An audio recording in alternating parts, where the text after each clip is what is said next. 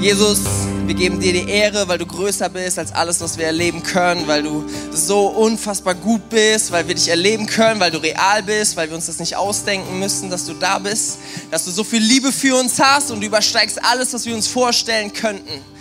Jesus, und du lässt uns immer wieder auferstehen, egal äh, wie wir uns manchmal fühlen, egal durch welche Zeiten wir gehen. Du stehst über allem und das ist so stark. Jesus, wir danken dir für diese Zeit und dass du hier mit uns bist. Amen. Amen. Hey, richtig cool, dass ihr mit dem Livestream am Start seid. Ich hatte schon eine richtig gute Lobpreiszeit. Ich hoffe, du auch.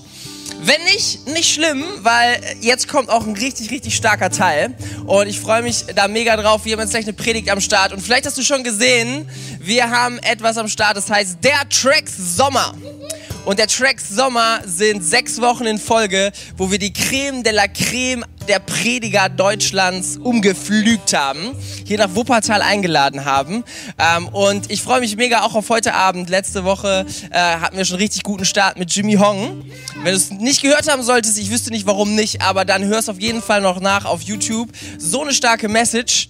Und für heute Abend haben wir jemanden aus Frankfurt eingeladen. Und zwar, ich sage jetzt seinen Namen, aber gleich geben wir ihm nochmal einen fetten Applaus. Ihr im Livestream und jeder, der jetzt hier gerade vor Ort ist, wir geben ihm gleich nochmal einen richtig fetten Applaus, wenn ihr auf die Bühne kommt. Äh, und zwar ist Christi Schneider, ähm, der gerade eine so starke Gemeindegründung am Start hat in Frankfurt. So cool zu hören, was da geht, wie sie was neu an den Start bringen ähm, und man einfach sieht, wie Gott das Ganze segnet, wie das Ganze nach vorne geht und ähm, ja, wie Gott einfach mit ihm ist. Äh, Christi ist schon mal bei Tracks gewesen vor ja, ungefähr zwei Jahren. Lustigerweise unsere allererste Podcast-Folge. Wenn du ganz runter scrollst, du hast wahrscheinlich ja schon alle rauf und runter gehört die letzte Zeit, dann findest du Christi ganz, ganz unten und jetzt wieder ganz oben die ganze nächste Woche. Krass, oder? Das ist quasi wie so eine äh, Sandwich.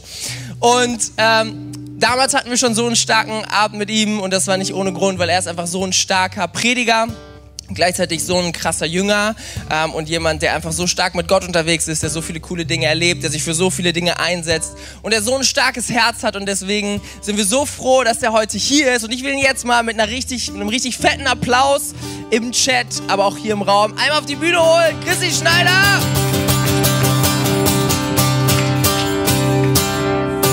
Bühne. Hammer, Hammer, Hammer. Hey, Tracks, was geht ab? Wuppertal, seid ihr gut drauf? Okay, die Leute im Studio hier lassen schon hören, dass sie am Start sind und ihr im Chat, ich brauche euch. Ihr müsst unbedingt euch die Finger heiß tippen. Ich freue mich riesig, hier mit euch heute Tracks zu feiern. Ein ganz großes Privileg. Und ich habe dir eine Message mitgebracht, äh, die brennt mir auf dem Herzen. Ich habe sie an Pfingsten bei uns in der Church gepredigt. Ähm, aber Pfingsten ist nicht ein Tag im Jahr, an dem wir uns daran erinnern, was irgendwann mal passiert ist, sondern Pfingsten ist eine Realität in unserem Leben und ist nicht dafür da, dass wir uns einmal im äh, Jahr irgendwie daran erinnern, was irgendwann mal passiert ist, sondern dass wir jeden Tag in der Kraft vom Pfingsten leben können.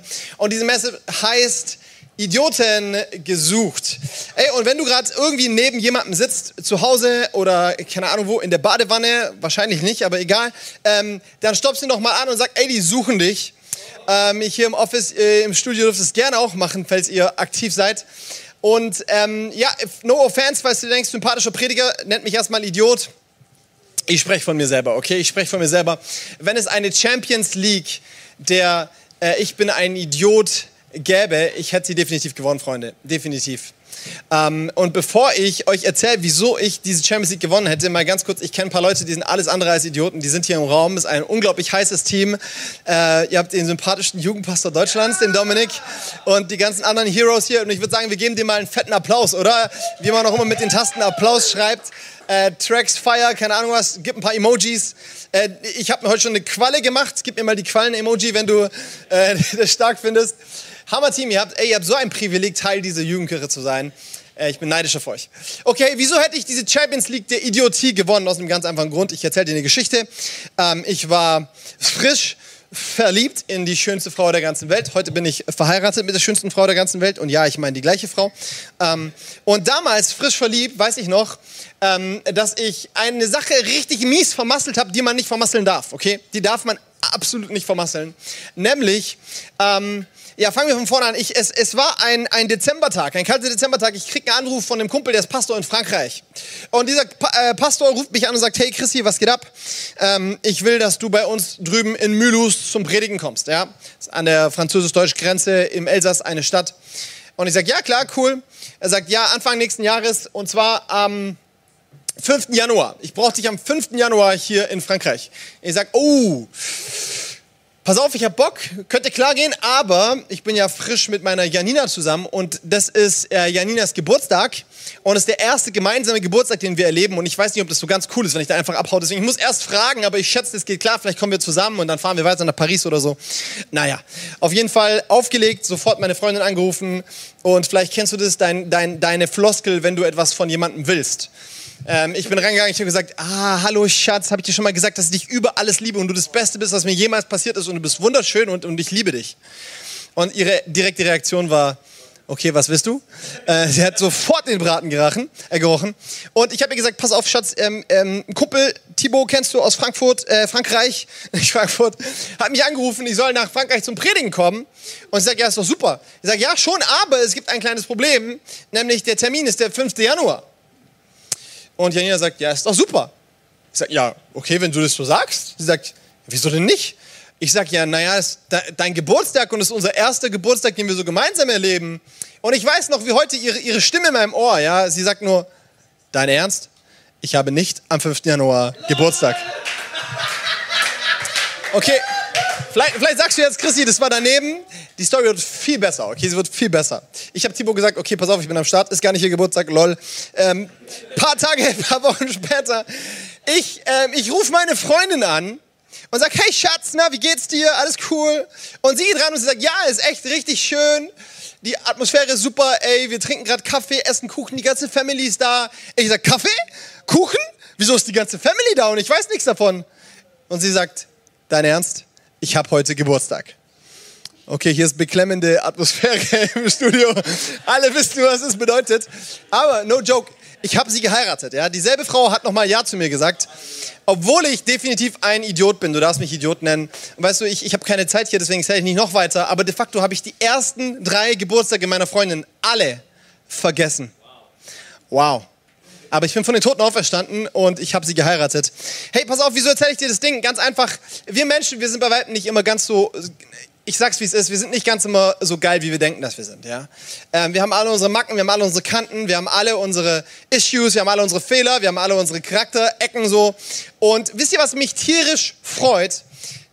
Ist die Tatsache, dass Pfingsten ein, ein, ein Termin ist, an dem Gott ein für, Male, ein für alle Male klargemacht hat, ich kann dich gebrauchen, völlig egal, ob du der Meister himself bist, der alles im Griff hat, oder ob du ein Idiot bist, dem so einiges durch Lappen geht.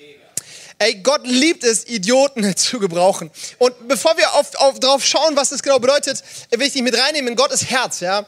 Und es ist mir ganz wichtig, ich hoffe wirklich, dass du diesen Punkt mitnimmst.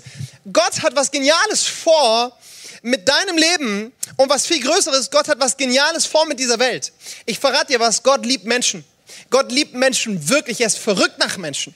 Gott ist Menschen verliebt. Gott liebt es, Menschenleben zu verändern. Und am allermeisten liebt er es, wenn Menschen äh, so richtig keine Hoffnung mehr haben und wenn Menschen echt gebrandmarkt sind vom Leben und irgendwo in einer Sackgasse stecken und nicht weiter wissen, dann liebt er es, in ihr Leben hineinzukommen und Freiheit zu bringen und Liebe zu bringen und Vergebung zu bringen und neues Leben zu bringen. Ja? Jesus sagt in Johannes 10, Vers 10, ich bin gekommen, damit Menschen leben und zwar Leben in Fülle haben. Ja, und weißt du, was genial ist? Gott hat diesen Herzschlag für diese Welt. Er will, dass Menschen gerettet werden. Er will, dass Menschen verändert werden. Und Leute, das ist kein Game. Das ist Realität, ja. Er, er hat diesen Herzschlag. Und um dieses Ziel zu erreichen, hat er einen Masterplan, okay? Gott hat einen Masterplan und der besteht ganz intensiv aus zwei Komponenten. Um dieses Ziel zu erreichen, arbeitet er maßgeblich mit zwei Komponenten. Und die betreffen dich. Pass gut auf. Nämlich erstens, du und zweitens, sein Heiliger Geist. Hey, und diese beiden Dinger ergeben zusammen eine Kombi und diese Kombi ist unerschütterlich. Diese Kombi ist so kraftvoll, weil Gott liebt es, uns zu gebrauchen, indem er uns erfüllt mit dem Heiligen Geist und uns mit seiner Kraft ausrüstet, damit wir befähigt werden, einen Unterschied in unserer Welt zu machen. Da, wo du bist, in deiner Familie, in deiner Schule, in deinem Umfeld, in deiner Nachbarschaft, in deinem Fußballverein, in deinem Barbie-Streichelclub oder keine Ahnung, wo du unterwegs bist. Gott liebt es, dich zu erfüllen mit seinem Heiligen Geist, damit du einen Unterschied machen kannst. Ja, und ich will dir so Mut machen, ja? Nimm die Bibel ernst. Apostelgeschichte 1, Vers 8 sagt, dass wir die Kraft des Heiligen Geistes empfangen werden und mit dieser Kraft ausgerüstet werden wir von ihm erzählen, von dem, was Jesus tun kann und Menschenleben werden verändert werden. Und dazu will er dich gebrauchen. Komm on, dazu will er nicht nur Nils gebrauchen, der ist nämlich extrem gut drauf, sondern jeden Einzelnen. Und ich, ich hoffe, ich krieg dich in dieser Predigt so ein bisschen heiß gemacht drauf, dass du dich von Gott gebrauchen lässt. Und jetzt schlagen wir mal gemeinsam ähm, einen Bibeltext auf, den finden wir in der Apostelgeschichte in Kapitel 4. Und ich gebe dir ganz kurz einen Kontext. Petrus und seine Jungs wurden erfüllt mit dem Heiligen Geist. Ähm, sie fangen instant an zu predigen. Es bekehren sich wahnsinnig viele Leute, 3000 Menschen allein in seinen Predigt. Und dann später, an einem anderen Tag ist er unterwegs. Ähm, er hat eine gute Gewohnheit, Petrus und Johannes. Sie sind unterwegs zum Gebet im Tempel. Gute Gewohnheit, zu beten. Ähm, Side Point. Und auf dem Weg dorthin sehen sie einen gelähmten Menschen. Und dieser gelähmte Mensch will von ihnen einen Euro. Ähm, und sie sagen, hey, sorry, einen Euro habe ich nicht. Petrus sagt wortwörtlich, Silber und Gold habe ich nicht. Aber was ich habe, das gebe ich dir im Namen von Jesus, steh auf und geh. Hey, und das ist ein Magic Moment. Er packt diesen Gelähmten, das heißt, er schaut ihm tief in die Augen, er packt diesen Gelähmten, er richtet ihn auf und plötzlich kann dieser Gelähmte laufen. Abgefahren. Come on, wer hat Bock, sowas zu erleben? Wenn du im Live-Chat unterwegs bist, dann äh, raise your hands. Ja, zeig mal irgendwie, dass du am Start bist. Gib mir die Qualle oder den Frosch oder sonst ein Emoji, um zu zeigen, ich will das erleben. Weißt du was? Es ist möglich. Gott will dich gebrauchen, um solche Dinge zu tun. Ähm, und es sind nicht Geschichten von vor 2000 Jahren, sondern es sind Geschichten von heute, für heute, für jetzt, für Wuppertal. Und Gott liebt es, gewöhnliche Menschen zu gebrauchen, um außergewöhnliche Dinge zu tun. Vielleicht sagst du jetzt, hey, mach keinen Scheiß. Ähm, dass er das mit Petrus machen kann, ist cool. Ich meine, Petrus ist so ein Typ, ne, der hat ja offensichtlich einen Heiligenschein um den Kopf und ähm, eigentlich sind ihm Flügel gewachsen, die hat er nur versteckt unter seinem Dress. Ähm, und eigentlich kann Gott das nur mit so Typen wie Petrus anstellen. Jetzt kommen wir in die Apostelgeschichte 4, ähm, in die Verse, die ich so spannend finde. Petrus wird nämlich festgenommen für diese Tat. Ja? Die, die äh, Tempelwache hat keinen Bock auf solche Stories, nimmt ihn gefangen und sie wollen ihn verhören. Und dann lesen wir folgendes. Apostelgeschichte 4, Vers 13. Die Furchtlosigkeit. Komm, wenn du zu Hause bist, dann sprich mal vor dir selber her. Furchtlosigkeit.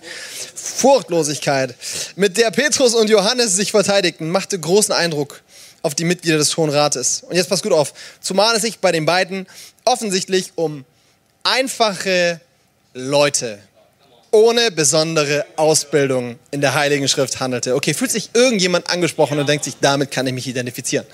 Einfache Leute ohne Ausbildung in der Heiligen Schrift.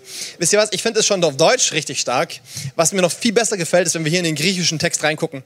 Weil dieses Wort, was hinter einfache Leute steht, das hat ähm, der Herr Martin Luther sehr, äh, sehr höflich übersetzt. Wortwörtlich steht da nämlich nichts anderes als Idiotei. Und ich brauche dieses Wort nicht zu übersetzen, ja. Da steckt dieses herrliche Wort Idiot drinnen. Petrus war unterm Strich genauso ein Idiot wie du und wie ich. Ja, ich weiß nicht, ob er den Geburtstag seiner Freundin dreimal vergessen hat. Aber wenn ich ins Neue Testament gucke, dann weiß ich und sehe ich, dass Petrus jede Menge Macken hatte. Dass er kräftig Sachen daneben gehauen hat. Ja, dass er so wahnsinnig viele Schüsse in den Ofen sich geleistet hat, wie vielleicht wenige andere. Ich meine, Petrus hat Jesus verraten. Serious Talk, ja. Petrus hat sich so viele schiefe Nummern ge geleistet und trotzdem gebraucht Gott ihn vollmächtig und sagt, hey, ich gebrauche gewöhnliche Menschen, um außergewöhnliche Dinge zu tun, weil er es liebt, Leben zu verändern. Herr, und deswegen will ich dir so Mut machen, Gott kann und will dich gebrauchen. Und in aller Kürze und Würze, ihr merkt schon, ich rede ziemlich schnell, ne? mir geht es darum, dass ich ein bisschen Content drüber kriege, weil es liegt mir auf dem Herzen und ich hoffe, du nimmst es mit. Und ähm, diese drei Punkte kannst du mitschreiben. Es sind drei Merkmale von gewöhnlichen Menschen, die Gott gebrauchen kann, um außergewöhnliche Dinge zu tun. Weil weißt du, Gott braucht keine besonderen Menschen. Er kann ganz gewöhnliche Menschen gebrauchen. Und trotzdem, gewöhnt, trotzdem gebraucht er nicht jeden Menschen auf dieselbe Art und Weise, sondern es, es hängt etwas, es hängt damit zusammen, was unser Herz macht, mit unserer Attitude, mit unserer Einstellung. mit unserer Herangehensweise, unserer Perspektive aufs Leben, inwiefern Gott uns gebrauchen kann oder nicht. Und hier sind drei Merkmale, die ich bei Petrus und seinen Jungs merke, die es Gott ermöglichen, durch ihr Leben Großartiges zu tun. Punkt Nummer eins, Verfügbarkeit statt Gemütlichkeit. Verfügbarkeit statt Gemütlichkeit. Und dahinter steckt ein, ein Verständnis, nämlich Gott sucht nicht die Fähigen, Gott sucht die Verfügbaren. Gott sucht Menschen, die sagen, Jesus, hier bin ich. Ey, ich hatte gerade eine Bomben-Worship-Zeit mit eurem abgefahrenen Team. Wahnsinn, habe ich es genossen. Ich stand da hinten und wisst ihr, was ich gemacht habe? Ich, ich mache das so ziemlich jeden Gottesdienst. Ich habe es auf Neue heute Abend getan. Ich habe mein Leben Gott geweiht. Ich habe gesagt, Jesus, dieses Leben, ne, diese Hände, diese Füße, diese Zunge, it's all yours. Ist alles für dich. Gebrauch es. Nutze es als dein Gefäß. Mach einen Unterschied damit. Und ich möchte dir so Mut machen, gib dein Leben Gott hin. Stell es Gott zur Verfügung, damit er es gebrauchen kann. Und weißt du was? Oft merke ich, wir haben Angst und, und, und, und wir wollen, wir sind so mutlos. Ne? Wenn es hier heißt, die Furchtlosigkeit von Petrus und von, von, von den Aposteln hat irgendwie die, ähm, die Tempelwache und die religiösen Führer da beeindruckt, dann merke ich, Mut ist nicht immer das Gegenteil von Angst sondern manchmal und gerade in unserer Welt und, und, im Alter von Jugendlichen ist Mut das Gegenteil von Gemütlichkeit. Ähm, weil manchmal hält es uns nicht davon ab, mutig zu sein, dass wir irgendwie zu sehr Angst haben oder zu sehr uns verstecken vor irgendwelchen Sachen, die vielleicht passieren könnten, sondern wir sind schlicht und einfach zu bequem. Ey, weißt du, wenn wir die Bibel lesen, dann merken wir, eine Welt geht verloren. Menschen gehen verloren. Und Jesus will der Retter sein. Und diese Rettung kann durch dich in dein Umfeld kommen. Aber wir sind zu gemütlich. Sorry for saying, aber Real Talk, wir sind zu gemütlich und wir retten lieber die Welt in einem Playstation-Game, anstatt dass wir diese Playstation ausdrücken und einen Unterschied in der realen Welt machen. Und ich will dir so Mut machen, hey, sei nicht gemütlich, sondern sei verfügbar. Stell dein Leben Gott zur Verfügung und erlebe, dass er dich gebraucht, um einen echten Unterschied zu machen.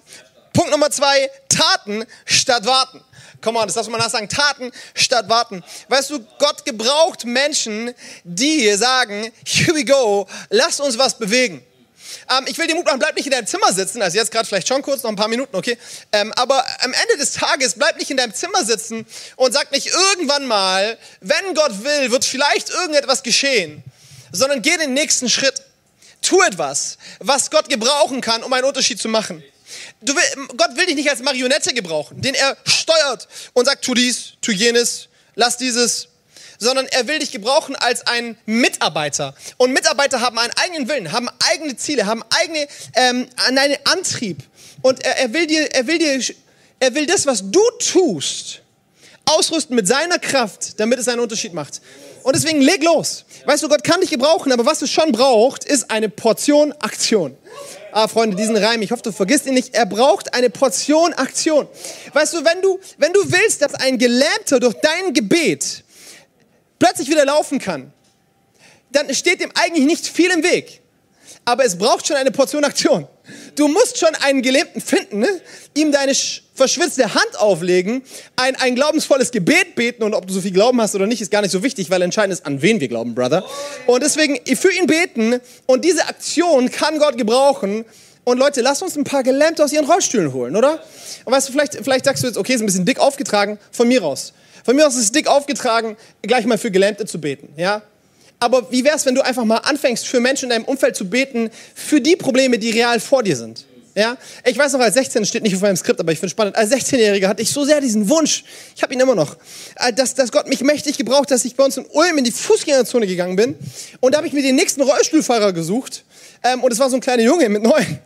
Und ich habe gesagt, hey, sorry, aber ich glaube an Jesus, darf ich für dich beten? Vielleicht macht er dich gesund.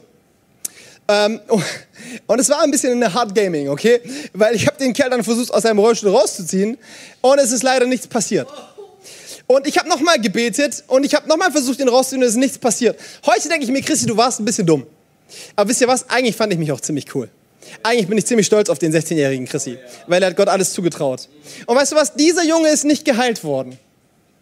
Aber ich weiß trotzdem erstens nicht, was für eine Segenspur es in seinem Leben hinterlassen hat.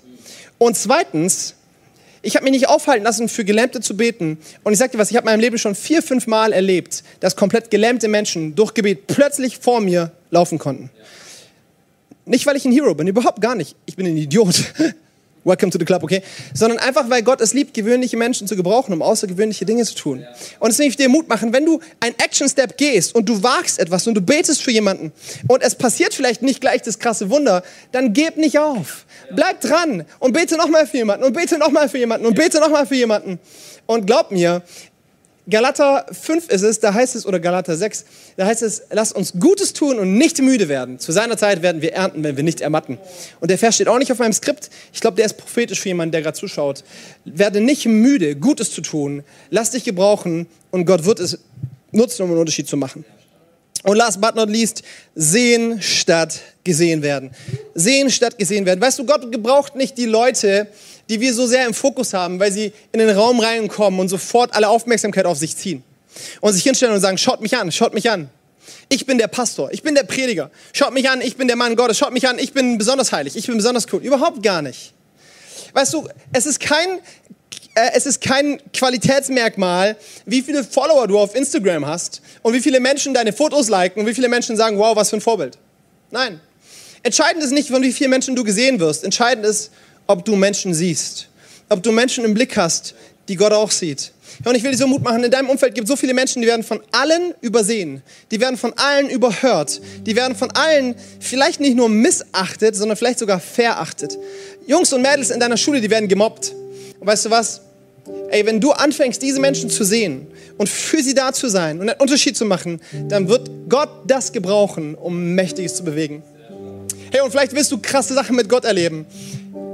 Ich will dich so ermutigen, fang an mit den kleinen Dingen. Fang an treu zu sein und der Person beizustehen in deiner Schule, die gemobbt wird.